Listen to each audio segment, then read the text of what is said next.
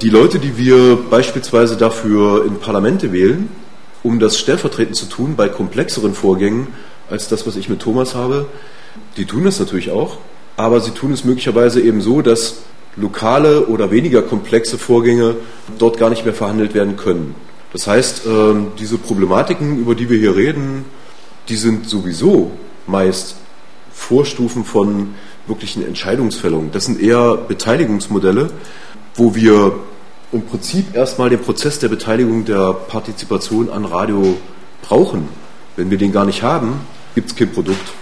Ein Freund von mir, Marold Langer-Philipsen, hat während des letzten elektromagnetischen Sommers, äh, kennt er ja wahrscheinlich, so eine Jurte aufgestellt und in Halle äh, im halben Jahr davor dieses Konzept erstmalig probiert, nämlich diese Fokussierung, dieses Themensetting, diesen Switch zwischen vorbereiteten und realer Gesprächssituation äh, auch auf dem Hallischen Marktplatz in Form eines Bauwagenstudios anzubieten.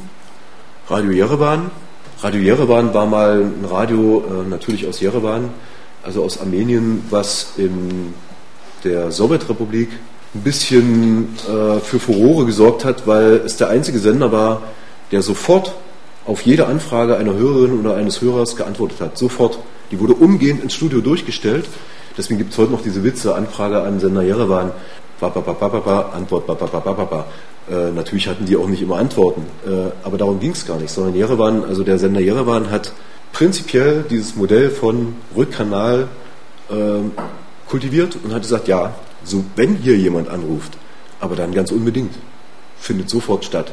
Ist ja eh schon ein Akt, ja, anzurufen bei dem Radio. Jetzt stand dieser Bauwagen auf dem Marktplatz ähm, und hat gesendet. Die Kopplung bei Marold sah folgendermaßen aus, dass das, was wirklich on air war, was also im Äther, im sogenannten, also die Wellen, die überall empfangbar waren, bei allen Leuten, die wurden über einen Sender oben äh, im Roten Turm, der hier da im Hintergrund steht, der 180 Meter hoch ist, glaube ich, und von dort oben wurde es ausgestrahlt. Darüber hinaus standen regelmäßig die Zeiten dran, draußen an der Tür, wo man rein konnte, ähm, wann denn da eigentlich gesendet wird. Und der Herr Marold Langer-Philipsen lief rund um diesen Bauwagen, äh, sah aus wie ein, aus seiner Meinung nach wahrscheinlich Armenier, und äh, redete mit Leuten, natürlich nicht on air, redete, redete, redete. Wenn er gerade nicht draußen redete oder hier nebenan Kaffee trank, war er wieder im Bauwagen und sendete. Das heißt, es gab keine andere Situation, die die Leute erlebt haben, die dort jemals vorbeikamen. Es gab nur die Situation, hier kommuniziert äh, Sender Jerewan. Und jede Person konnte zu jeder Zeit reingehen. Und das war dann, äh, das war dann auch oft so. Nachts von, ich glaube, äh, 12 bis 1 war seine letzte reguläre angekündigte Sendezeit. Standen die Taxis hier drüben und hatten äh, diesen Sender, der hier oben, diesem extrem hohen Turm war, eingestellt.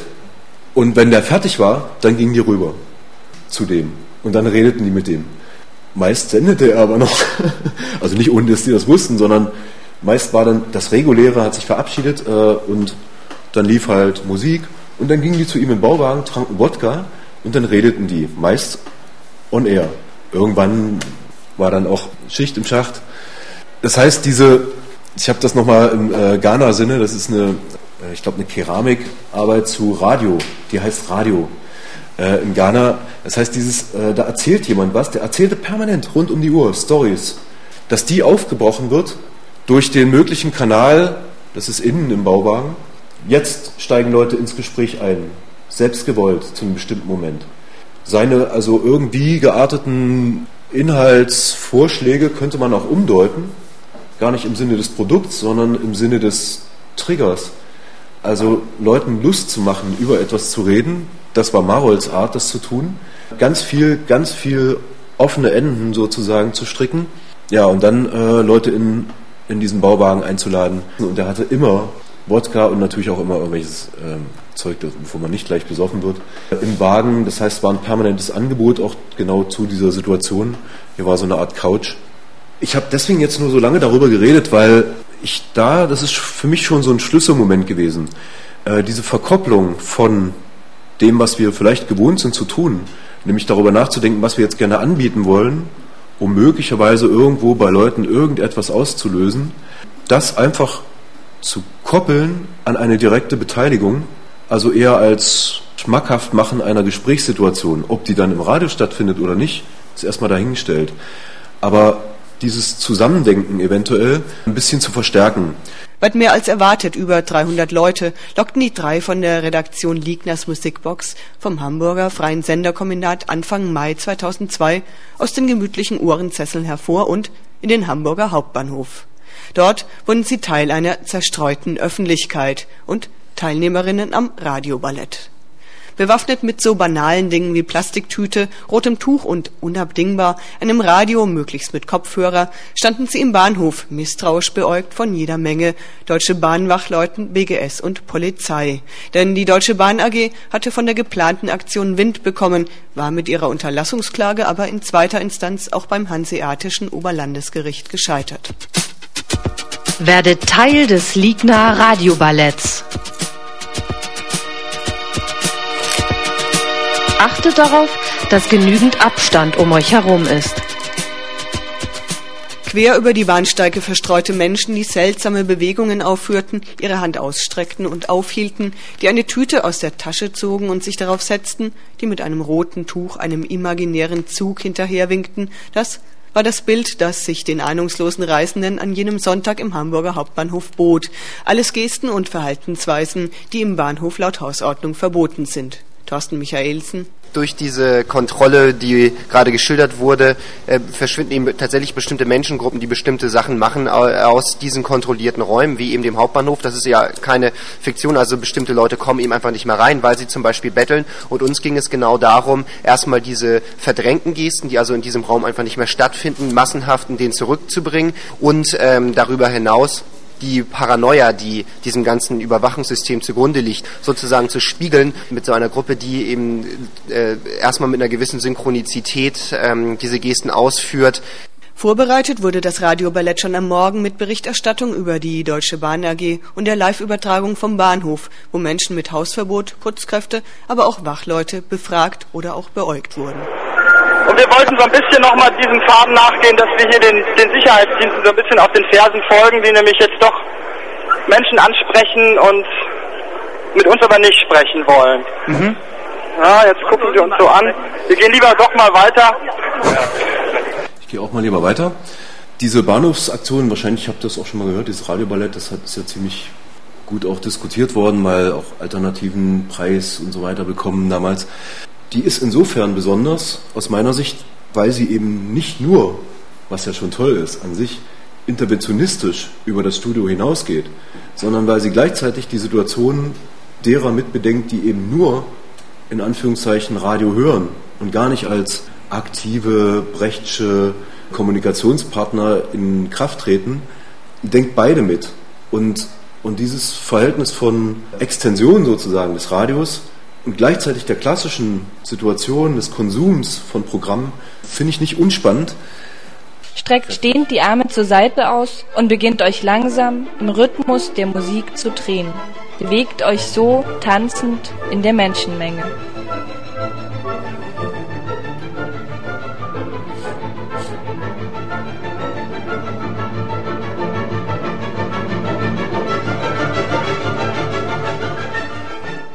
Lauft hektisch in der Passantinnenmenge herum und brabbelt vor euch hin. Kaufen, kaufen, kaufen! Kaufen,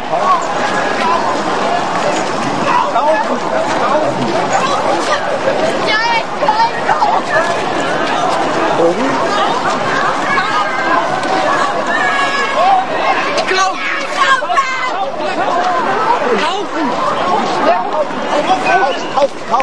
Geht auf verschiedene Passantinnen zu, hebt drohend den Zeigefinger und sagt laut, Ausweis bitte.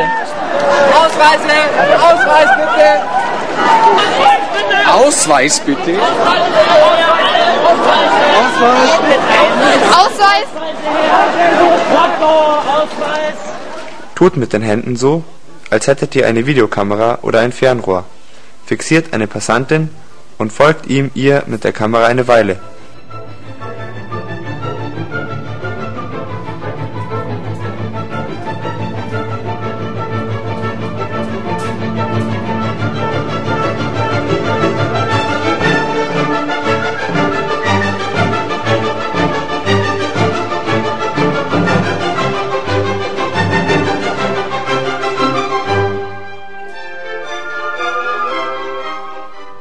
Kampfflieger, rennt mit ausgebreiteten Armen und unter lautem Brummen in der Fußgängerzone herum.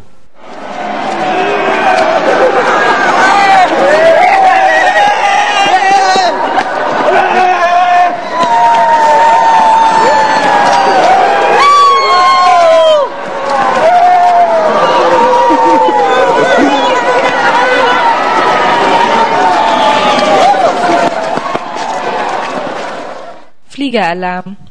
Deutet mit dem Zeigefinger in die Luft, stoßt einen lauten Schrei aus.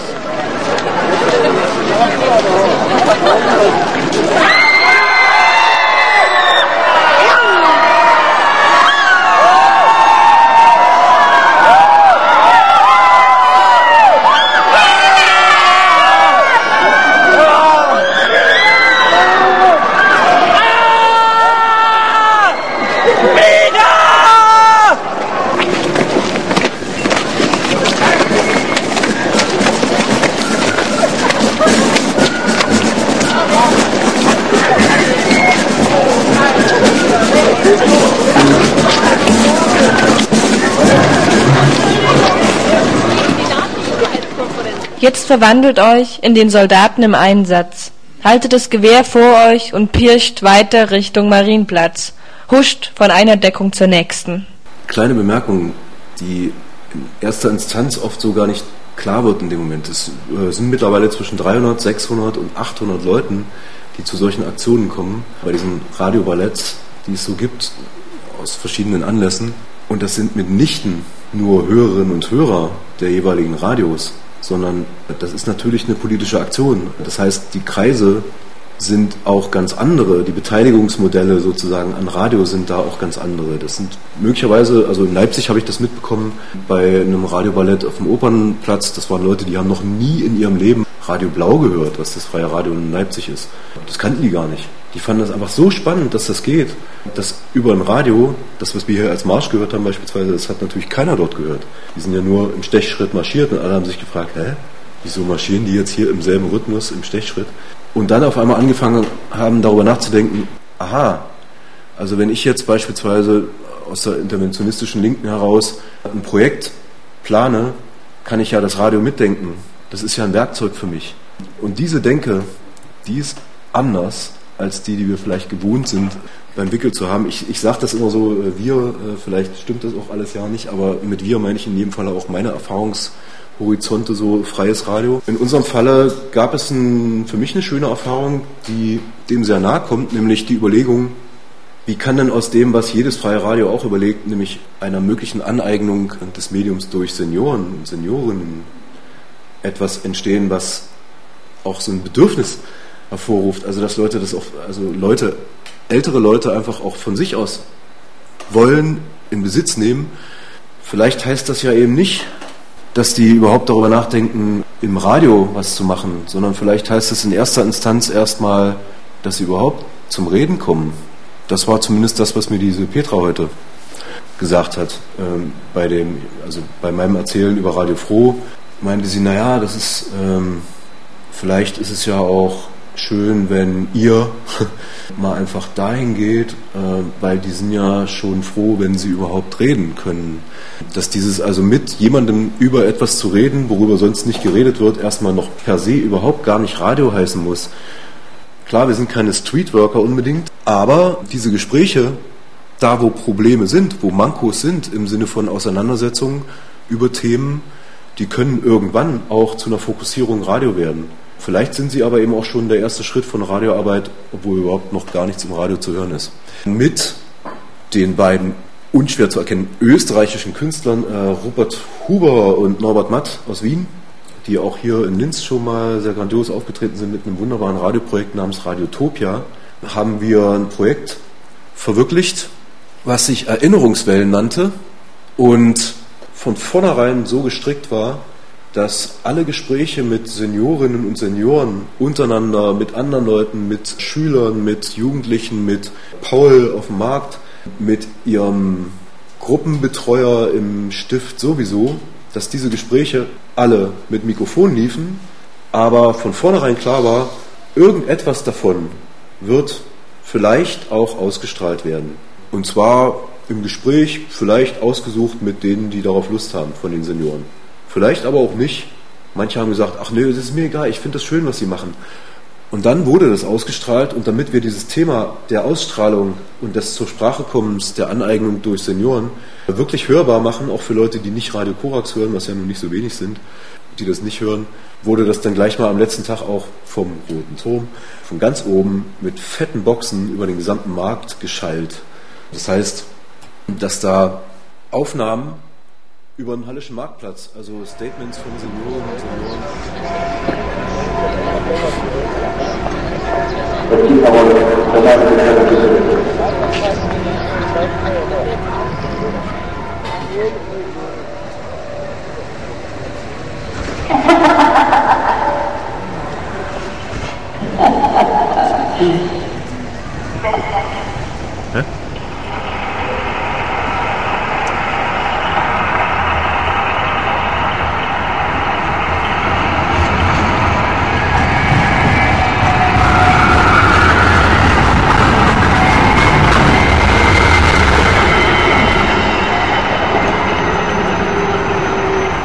Dieses, äh, die Situation war vollkommen skurril, weil natürlich die ganzen Rentner auch zwar Frühherbst saßen auf dem Markt und feierten sich wie Hupert, saßen mit stolz geschwellter Brust und guckten die Leute auf dem Markt an, ob sie das ja auch ja mitkriegen, dass sie jetzt hier überall zu hören sind. Das war total grandios. Und schwatzten dann natürlich schon wieder weiter und erzählten wieder und äh, machen jetzt übrigens auch Radio auf Radio Korax. Ich glaube, ich habe die vierte oder die fünfte hinter mir. Das ist natürlich auch eine Ausnahme.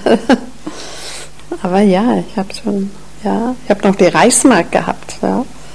Es gab also insgesamt, ich weiß nicht, 8, 428 Einträge, manchmal halbe Stunden lang, manchmal einzelne Sätze, die dort auf diese Seite hochgeladen wurden, die jetzt auch noch da sind und von verschiedensten Gesprächen, sodass nach diesem Prinzip Radiotopia es jetzt möglich ist, theoretisch daraus immer wieder neue Outputs zu machen, äh, Sendungen zu machen mit älteren Stimmen. Die natürlich kennen die alten Leute dieses Konzept und haben sich vorher quasi dafür bereit erklärt. In dem Falle war es natürlich haptisch, dadurch, dass es in Halle ausgestrahlt wurde. Schöne Idee. Hey Joe. Zum Aspekt, den ich jetzt weitestgehend ausgelassen habe, möchte ich auch bloß inhaltlich was sagen. Weil mich das überhaupt nicht interessiert, ob was wie funktioniert. Das finde ich vollkommen irrelevant. Es gibt immer Lösungen äh, für alles Mögliche. Wenn ich will, dass ich mich in irgendeiner Situation, die auch öffentlich wird, irgendwo unterhalte, gibt es mittlerweile Lösungen. Und mir ist egal, wie das funktioniert. Spannend finde ich es dann, wenn daraus wieder inhaltliche Aspekte werden nämlich im Radiosinne etwas nochmal anders zu denken, als wir es gewohnt sind. Wir setzen uns irgendwo hin, überlegen, was finden wir gut und wichtig. Im Idealfall ist es sogar ein Prozess, den wir anstoßen, den wir jetzt öffentlich machen. Aber es bleibt natürlich begrenzt auf diese Situation jetzt hier. Einzige Ausnahme vielleicht, die wir jetzt beim Wickel hatten, war die von Ligna mit diesen zwei Orten, ja, im Dreieck zu senden. Jetzt kann ich natürlich über Streams zum Beispiel auch nochmal ganz anders denken. Ich kann mir Leute einladen oder ich kann mich einladen in etwas, wo ein Gespräch oder ein Angebot künstlerischer Natur, musikalischer Natur stattfindet, äh, was vollkommen dezentral voneinander entsteht. Also jetzt gar nicht im CBA-Sinne, sondern eher in Ingos äh, Sinne, als er nämlich das CBA mal ganz anders angefasst hat, aus Bestandteilen, aus verschiedenen Bestandteilen, Herstellungsprozessen, Momenten heraus wiederum einen Output anzubieten. Das finde ich auch ein schönes Aussetzen von Radio. Ich habe das das erste Mal ganz emotional, haptisch erfahren im letzten Jahr über eine Community, die es schon ein paar Jahre gibt, äh, nämlich radia.fm. Könnt ihr euch mal merken, das ist eine schöne Website mit sehr vielen schönen Sendungen drauf. Internationales Radiokunst-Network, Non-Commercial. Und die haben in New York ein Event veranstaltet, nannte sich Worldwide Meditation und basierte auf der kleinen Überlegung, einfach zwölf Sender einzuladen, beziehungsweise natürlich Personen in zwölf Sendern auf dieser Welt, die gemeinsam in einer Stunde zum Meditieren einladen. Jetzt ist das mit dem Meditieren ja so eine Sache. Da brauche ich ja eigentlich was, wo ich auf mich zurückfallen kann. Also dieses Experiment, darüber nachzudenken, mit 16 anderen Personen gemeinsam so eine Situation herzustellen, im Prinzip wie eine Band, nur dass sie sich nicht sehen, maximal hören können über einen Rückkanal, fand ich ein sehr spannendes Ding, weil alle Leute, die in New York saßen, wiederum, die haben natürlich darüber nachgedacht, äh, wie geht denn das? Wie, äh, wie kann denn das sein, dass wir jetzt hier sitzen, dann wurden die auch noch zum Mitsingen äh, aufgefordert und die anderen irgendwo auf dieser Welt sitzen. Das heißt, die haben zum ersten Mal in ihrem Leben darüber nachgedacht, äh, was ein Radiostream kann, außer dass ich ihn zu Hause bei mir auf dem Laptop irgendwie anmachen kann. Ähm, was könnte das heißen, ja, dieser Übertragungsweg? Jemand sitzt jetzt in Halle und in Prag und dann gibt es noch jemanden in äh, Kanada, in einer ganz kleinen Radiostation in so einem Studio und die kreieren jetzt etwas für mich hier, an dem ich sozusagen live teilnehme. Das fand ich extrem spannend, diese Sensibilisierung quasi für äh, diesen Weg ja, der Übertragung und den Produktionsort und die Person, die es tut. Inklusive natürlich, ich habe da auch mitgemacht. Ich habe dann auch überlegt, in dem Moment, wo ich angefangen habe, wie wird denn jetzt äh, Piotr äh, reagieren, von dem ich wusste, dass der mitmacht in Estland. Oder ähm, wie ist denn das für die Frau, die ich gar nicht kenne, von der ich nur weiß, dass es eine ganz sensible Musikerin ist, in Kanada, wenn ich da jetzt anfange zu reden und gar nicht irgendwie zu Tönen und Klänge und so und so, sondern ich ich rede da was über Klischees zu USA. Wie geht das jetzt zusammen? Kann die damit was anfangen? Auf einmal hatte das wieder ein Gesicht, mein, mein, wenn man so will, meine Co-Produzentin. Aber eigentlich auch ist es die Überlegung, die wir ja sonst auch haben, bei den Hörern, sie nur eben nicht wirklich anstellen können. Ähm, ich habe dieses Foto gewählt, weil im Hintergrund eine Karte zu sehen ist, die ein sauspannendes Radioprojekt meint, meinte, nämlich auch das Überlegen von, wer strahlt was aus und wer interessiert sich wofür.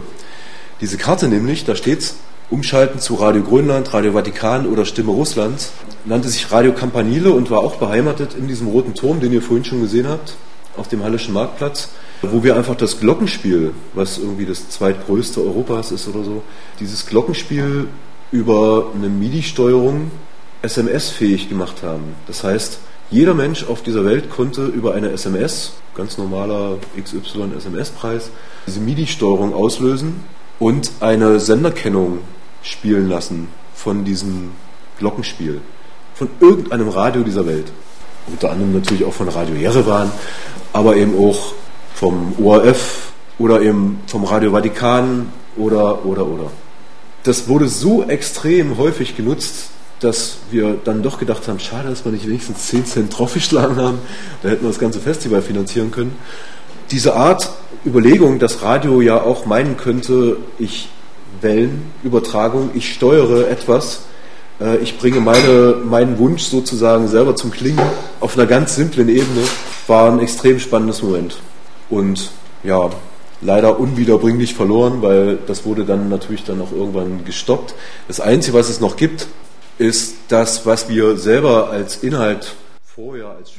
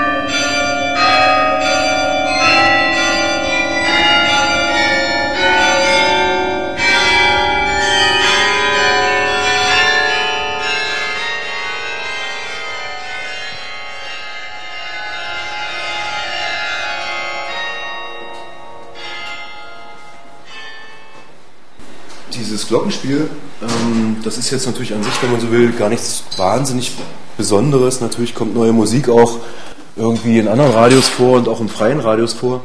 In dem Falle wurde es aber ausgestrahlt auf dem Hallischen Marktplatz, ist eine 300.000 Einwohnerstadt ungefähr, und sorgte für extrem viele Gespräche darüber, erstens, wer verbricht das denn bitteschön hier? äh, dieses tägliche Glockengebimmel ähm, bis hin zu, wer hat denn das gemacht? Also komponiert. Und dann natürlich vor allen Dingen, man hört es auf, wieso kommt das jetzt immer wieder? Und wieso überhaupt klingeln hier die Glocken nicht mehr so, wie sie klingeln sollen und so weiter? Was ist denn hier los in dieser Stadt? Äh, und wer hat hier auf einmal die Kontrolle? Und jetzt kommt das eigentlich beste Gimmick dieser roten Turmgeschichte und damit höre ich auch auf, über den zu erzählen.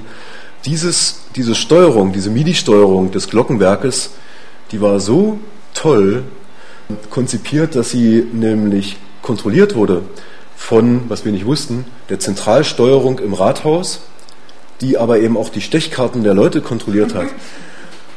Und dann gab es irgendwann ein Problem äh, durch die vielen SMS ist einfach das ausgestiegen, diese Steuerung ausgestiegen. Und damit ist die komplette Steuerung für alle Stechkarten aller Mitarbeiter der Stadt ausgestiegen.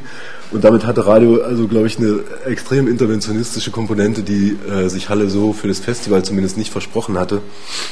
Und über das Glockenspiel eben weit hinausging, aber haben wir ganz schnell reparieren müssen natürlich. Ende vom Lied, in dem Fall auch von Bernhard Heisig, war und bleibt in Halle zumindest eine Diskussion darüber und auch so eine Leerstelle oh scheiße, und jetzt machen wir wieder nur noch Radio.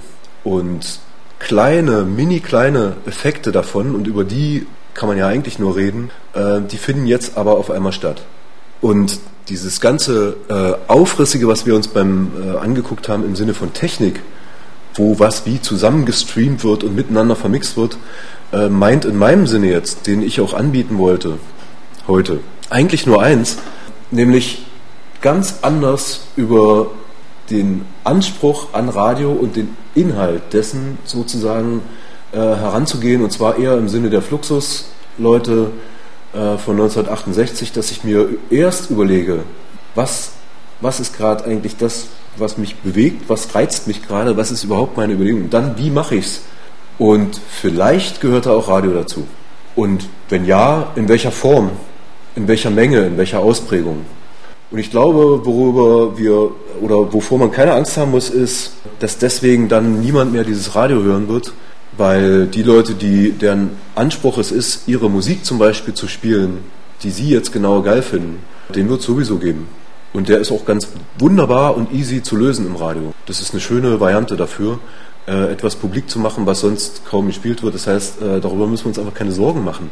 Es wird nicht dazu führen, dass im Radio, wenn wir es anschalten, im FM-Radio, nur noch Krautiges passieren wird und nur noch Prozesshaftes, was sich über Stunden zieht, sondern was es höchstens anstößt, ist eine Diskussion darüber, was ist denn so ein Inhalt und wie interessant ist das denn eigentlich auch für andere. Und das finde ich es allemal wert. Da finde ich es jetzt manchmal nicht wert, darüber nachzudenken, ähm, wie gut war jetzt dieser Beitrag, weil ich finde es eh schon schade, dass es nur dieser Beitrag war, der da gesendet wurde. Einmal mehr Amnesty International äh, offizielle Äußerung äh, zu den Befindlichkeiten äh, im Nepal.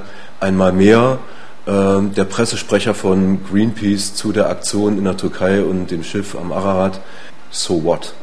Ich meine, das ist dann eben doch wieder das Produkt und doch wieder das Angebot im Konsumcharakter-Sinne und damit werden auch die Konsumbedürfnisse befriedigt, die sonst nicht befriedigt werden. Mehr ist es für meine Begriffe nicht, auch wenn es das geben muss, weil es es ja sonst nicht gibt.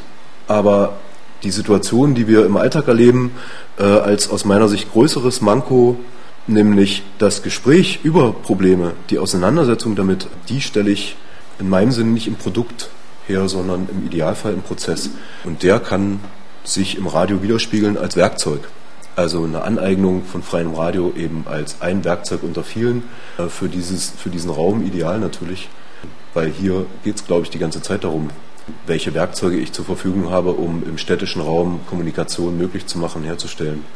Also eben einfach einen Paradigmenwechsel, nicht vom Radio auszudenken, sondern vielleicht nochmal zu besinnen sozusagen auf die Situation, dass ja eventuell jede und jeder was zu sagen haben könnte zu diesem Thema und dann über Fokussierung nachzudenken.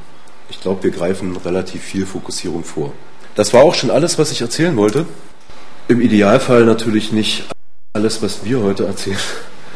Aber als Gedankenanstoß vielleicht für ein Umdenken gar nicht so sehr im Sinne von nochmal technisches Experiment Radio, sondern Kommunikationsexperiment Radio, sich aussetzendes Radio. Ähm, das einfach nochmal anders zu denken.